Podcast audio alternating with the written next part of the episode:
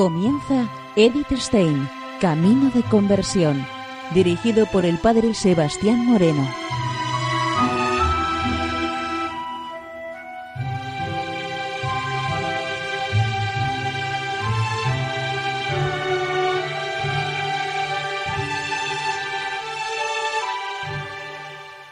Muy buenos días, no de Dios. Seguimos conociendo a Edith Stein, Camino de Conversión. En estos días primeros del año nuevo. Y vamos a comenzar en esta mañana un nuevo escrito histórico doctrinal titulado Un instrumento de la elección de la sabiduría divina. Hermana María, amada de Jesús, del Carmelo de París.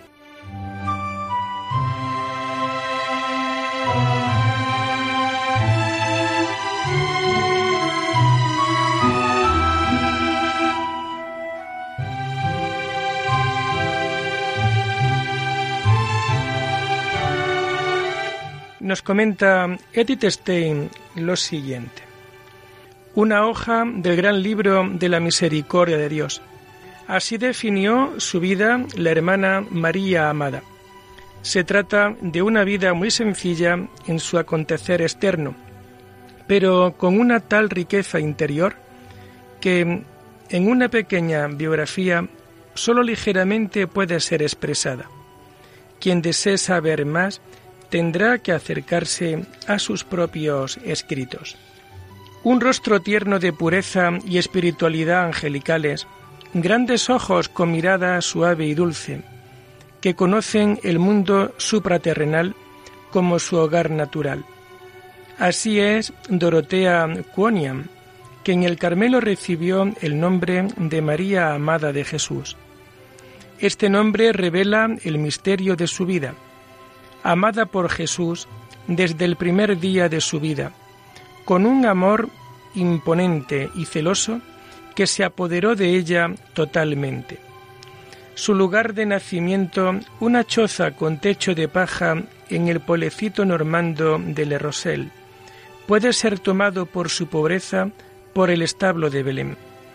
Su padre se mataba a trabajar como, como jardinero por el jornal sin que pudiera proteger a lo suyo de las necesidades más primarias, a pesar de su mucha diligencia.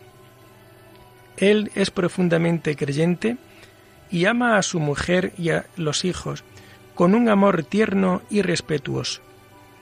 La madre solo ha aprendido a leer y a escribir, pero se ha formado y madurado en la ciencia de los santos y educa a sus hijos con una sabiduría tan celestial que su hija puede ver en ella una imagen de la Santísima Virgen. Dorotea nació el 14 de enero. En el año de su nacimiento de 1839 y coincidió este día con la fiesta del dulce nombre de Jesús. Nació tan débil que tuvieron que administrarle el bautismo de un niño en peligro de muerte. Después se recuperó y se hizo capaz de poder vivir. El nombre de Jesús fueron las primeras palabras que los labios de la niña aprendieron a pronunciar. Las narraciones o los cuentos de la madre la hacen sentirse en casa antes en el cielo que en la tierra. Inagotable es la madre en contar cuentos, insaciable es la niña en escuchar. Con cuatro años, la pequeña escucha de la boca de la madre la palabra el Altísimo. Esta palabra la cautiva. Quiere retirarse a un lugar solitario, según su costumbre, para meditar sobre lo oído. Entonces se siente retenida como por una fuerza invisible en el umbral de la choza. Sus ojos se elevan hacia el cielo y repite constantemente en su interior, el Altísimo. Entonces dirige su mirada hacia su propio yo. Qué pequeña soy. Y de repente, así nos cuenta ella misma, el espíritu de mi muy amado me elevó hacia alturas inaccesibles, no una sola vez, sino varias veces, hasta el Altísimo. El Dios uno en tres personas, El Espíritu Santo como un águila me sostuvo a mí, pequeño aguilucho, en las garras de su amor, para que para que resistiera el fuego incandescente del sol de justicia y pudiera permanecer en la presencia del Padre, donde se me apareció el Hijo, que resistiera la sobreabundancia de la felicidad y la gloria que experimenté, que yo, pobre y frágil criatura, estaba destinada a ser la esposa de mi Señor si yo asentía. Yo asentí y fui desposada con mi muy amado.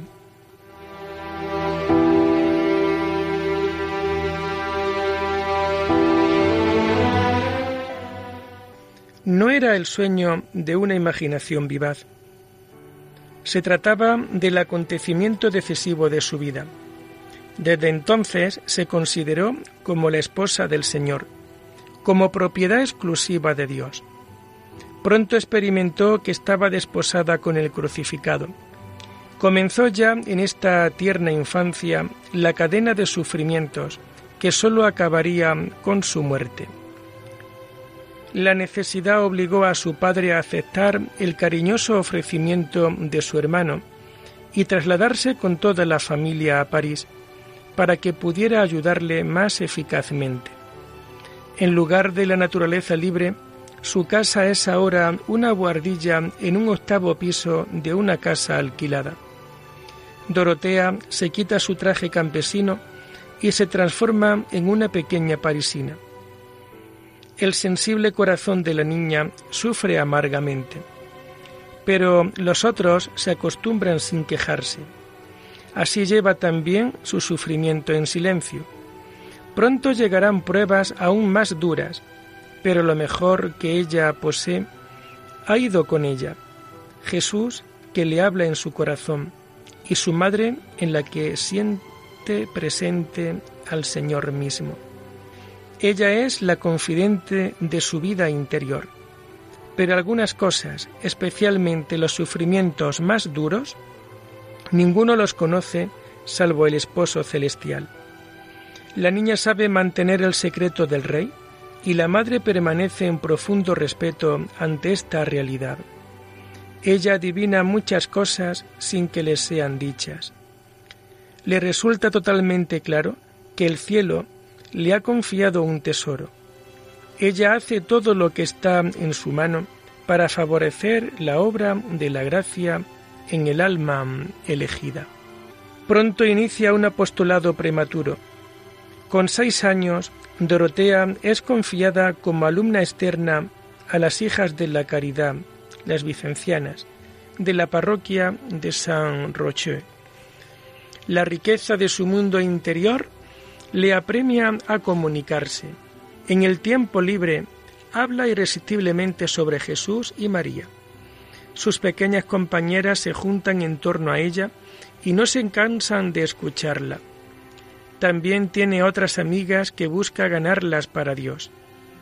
Cuando la señora Quonian va por las calles con su hija, percibe que gente de toda clase, grandes y pequeños, la saludan con gestos de amor y de veneración. Son los pobres a los que regala con trozos de los que ella se priva y a los que alimenta con doctrina celestial. Un celo ardiente de la gloria de Dios llena a la pequeña esposa de Dios. Ella observa con agudeza el comportamiento de las personas. Es feliz cuando dan gloria a Dios, llena de dolor cuando falta esto. Un sentimiento de pavor se apodera de ella cuando se encuentra con personas que viven en pecado. Un cálido deseo la prende. Ir al desierto, o sufrir el martirio. Pero pronto otra meta se ofrece a sus deseos. Escucha que la Madre de Dios murió de amor. Ella también quiere esto y no dejará nunca de pedir la muerte de amor.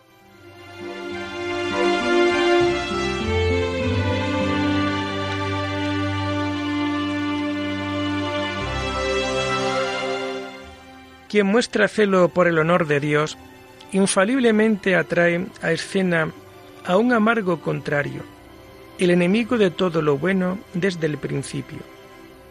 Visita a Dorotea con imágenes nocturnas horribles y ataques corporales. Se propone moverla a blasfemar contra Dios. Ella sufre indeciblemente, pero permanece fiel. A estos y otros sufrimientos interiores le añade la amarga pobreza.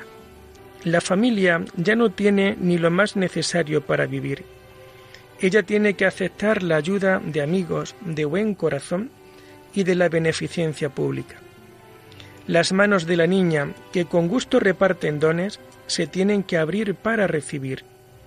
La esposa del humillado Salvador aprende a sufrir humillaciones de todo tipo, pero todas las ayudas resultan insuficientes. Padres y hermanos se consumen en la necesidad. Dos hermanos pequeños mueren poco después de nacer. Un hermano mayor, un niño de la gracia como Dorotea, cae enfermo y muere como un santo. La madre se arrastra y sigue adelante como puede, pero se percata de que no da más de sí inicia a la niña en todas las obligaciones del mantenimiento de la pequeña casa y le enseña los medios para acudir a las necesidades primarias. Dorotea tiene nueve años y medio cuando abandona la escuela para acudir de la casa a atender a la madre. Por último, también el padre tiene que dejar el trabajo. El médico le explica que la niña se derrumbará con toda seguridad con el doble cuidado. Después de una despedida en que se partía el corazón, el enfermo terminal fue llevado al hospital. Madre e hija están unidas en lo más profundo en estos días de enfermedad. Un anuncio interior le hace consciente a Dorotea de la cercana muerte de la persona más amada. Aconseja a la madre la recepción de la unción de enfermos, y con su consentimiento acomete todos los preparativos para ello. Durante este santo acto están los familiares destrozados, mientras que la enferma está llena de felicidad celestial. Cuando se acercaba el final, mandó llamar a los buenos familiares que tanto habían hecho por la familia. Era ya por la tarde cuando el tío y la tía quisieron con amorosa preocupación que la agotada pequeña fuera a la cama. La madre hizo este último sacrificio. Tampoco mandó despertar a la niña cuando llegó el último momento. Se enderezó una vez más con sus últimas fuerzas para mirar hacia la otra cama. Dorotea estuvo siempre convencida de que la madre la bendijo en este último instante, tal como antes se lo había prometido. Cuando se despertó la niña, la madre estaba muerta desde hacía una hora. Era la mañana del 9 de enero de 1850. Así se cierra la historia de su infancia. Está ambientada en el suave perfume de las leyes medievales. La narración de la muerte de la madre recuerda uno de los relatos favoritos del romanticismo alemán, la historia de la, de la hermosa Els de Laurenburgo, de Clemens Brentano, crónica de un alumno vagabundo. Pero aquí no se trata de leyenda o poema, sino de una historia real llena de gérmenes fecundos para el futuro.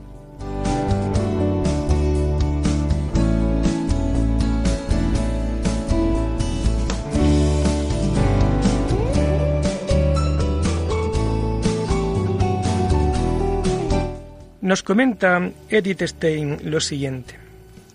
Los cariñosos familiares y algunas familias amigas habrían adoptado con alegría a la amable niña, pero la madre había dispuesto otra cosa. Tendría que ser educada, según su deseo, en el orfanato de las hijas de la caridad, oculta a todos los peligros del mundo bajo la protección del santuario. Dorotea no fue con su antigua maestras de la parroquia de San Roche, sino a otra casa preparada para el cuidado de los niños con poca salud. Fue una nueva herida para su corazón afectuoso. Cuatro semanas después murió su padre, y pronto le seguiría la hermana más pequeña. El hermano mayor que todavía vivía había preocupado mucho a la madre. Tenía muchos talentos y ganaba todos los corazones, pero en un ambiente descreído perdió la fe. Cuando con 18 años enfermó mortalmente, la hermana tembló por su salvación eterna. Su oraciones y su influencia amorosa consiguieron reconciliarlo con Dios. Durante sus últimos días no quiso ver a nadie más que al sacerdote y a ella, a quien llamaba su ángel. Cuando cerró los ojos se había roto el último lazo terrenal. Jesús había quitado todo a su esposa. Ella tendría que buscar en él toda su dicha, y eran abundantes las gracias con que la llenaba en su silencioso Nazaret. El 8 de septiembre de 1851 le fue dada la alegría largamente ansiada de la primera comunión. Para ella fue como el ciervo que ha encontrado las corrientes de agua, como el niño en los brazos de su madre. Aún veinte años después recordaban sus compañeras su recogimiento angelical, su devoción seráfica en los días de comunión. Por supuesto que no podía pasar desapercibido el ambiente de la obra de la gracia en esta criatura elegida, si bien nadie estaba enterado de los secretos de su vida interior. Cierto que se encontraba con algunas hostilidades e incomprensiones, pero con su mansedumbre y su bondad imperturbables superó todos los obstáculos. Consiguió una benéfica influencia sobre sus compañeras, de tal manera que las religiosas no podían agradecerle lo suficiente. En lo más escondido, el Señor mismo formó su alma.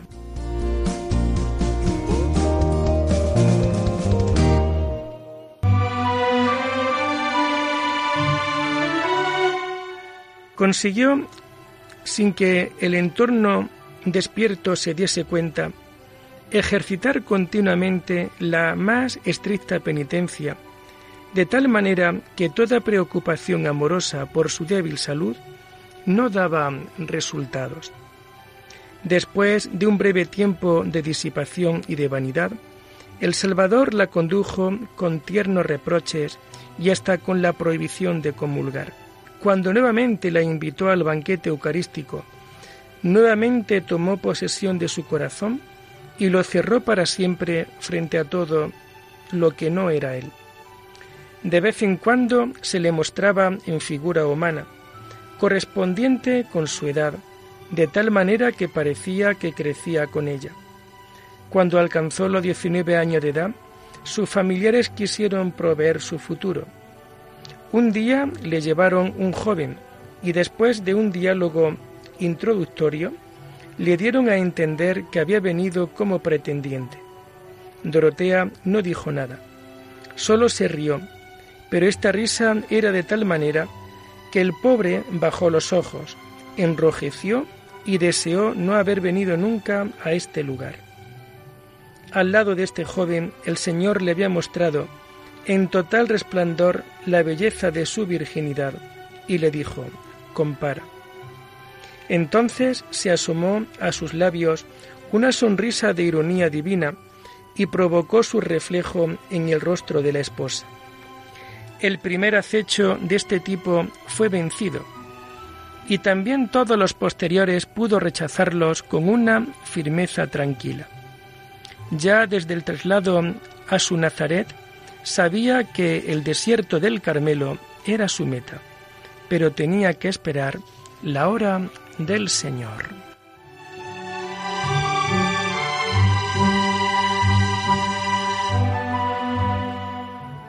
En 1857 parecía que comprendía cumplirse pronto todas sus esperanzas.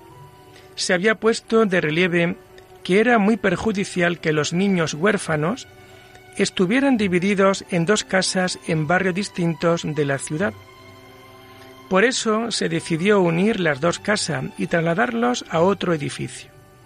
En esta ocasión, la mayor parte de las hermanas fueron cambiadas y muchos alumnos salieron. Era un desenlace muy doloroso.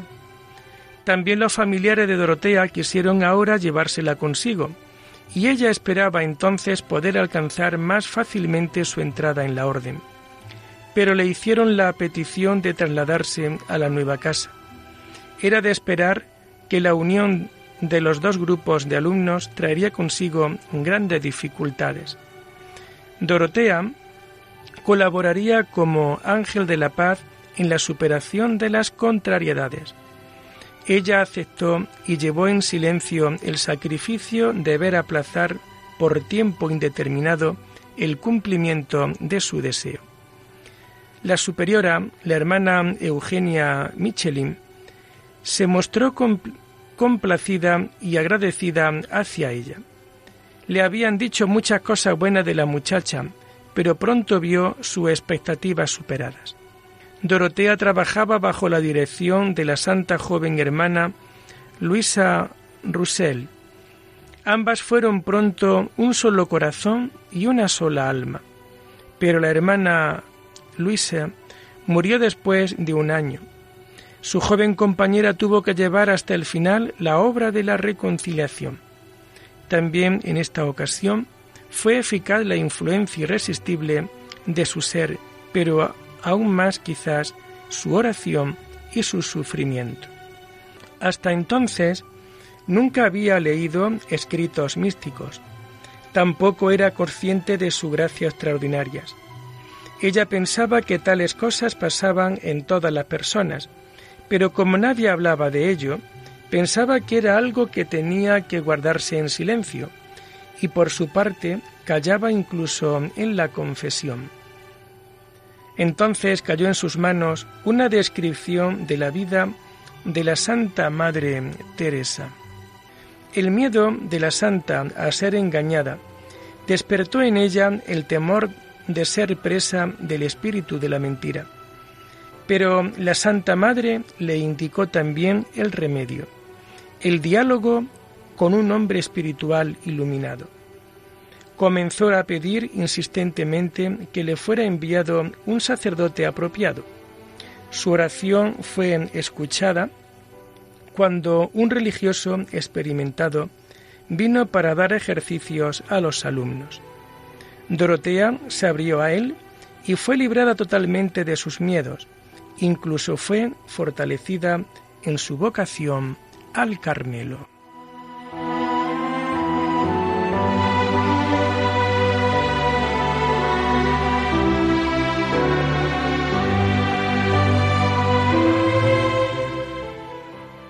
Y lo dejamos aquí por hoy, invitándoles a seguir profundizando en la vida y en el mensaje de Edith Stein.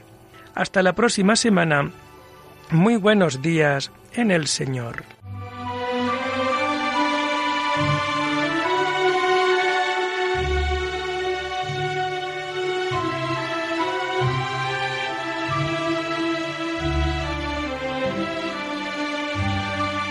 Han escuchado Edith Stein, Camino de Conversión, con el Padre Sebastián Moreno.